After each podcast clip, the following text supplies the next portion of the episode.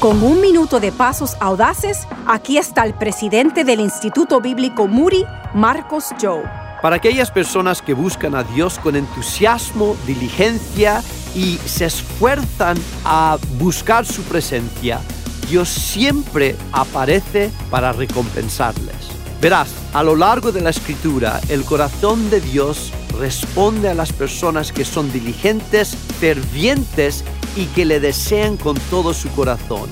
Creo que uno de los problemas del cristianismo actual en esta cultura es que en realidad no deseamos la presencia de Dios. Queremos una solución rápida para nuestros problemas, un milagro en nuestra crisis, pero Dios busca corazones que le busquen. Ese es Marcos Joe, presidente del Instituto Bíblico Moody. Obtén más información en pasosaudaces.org.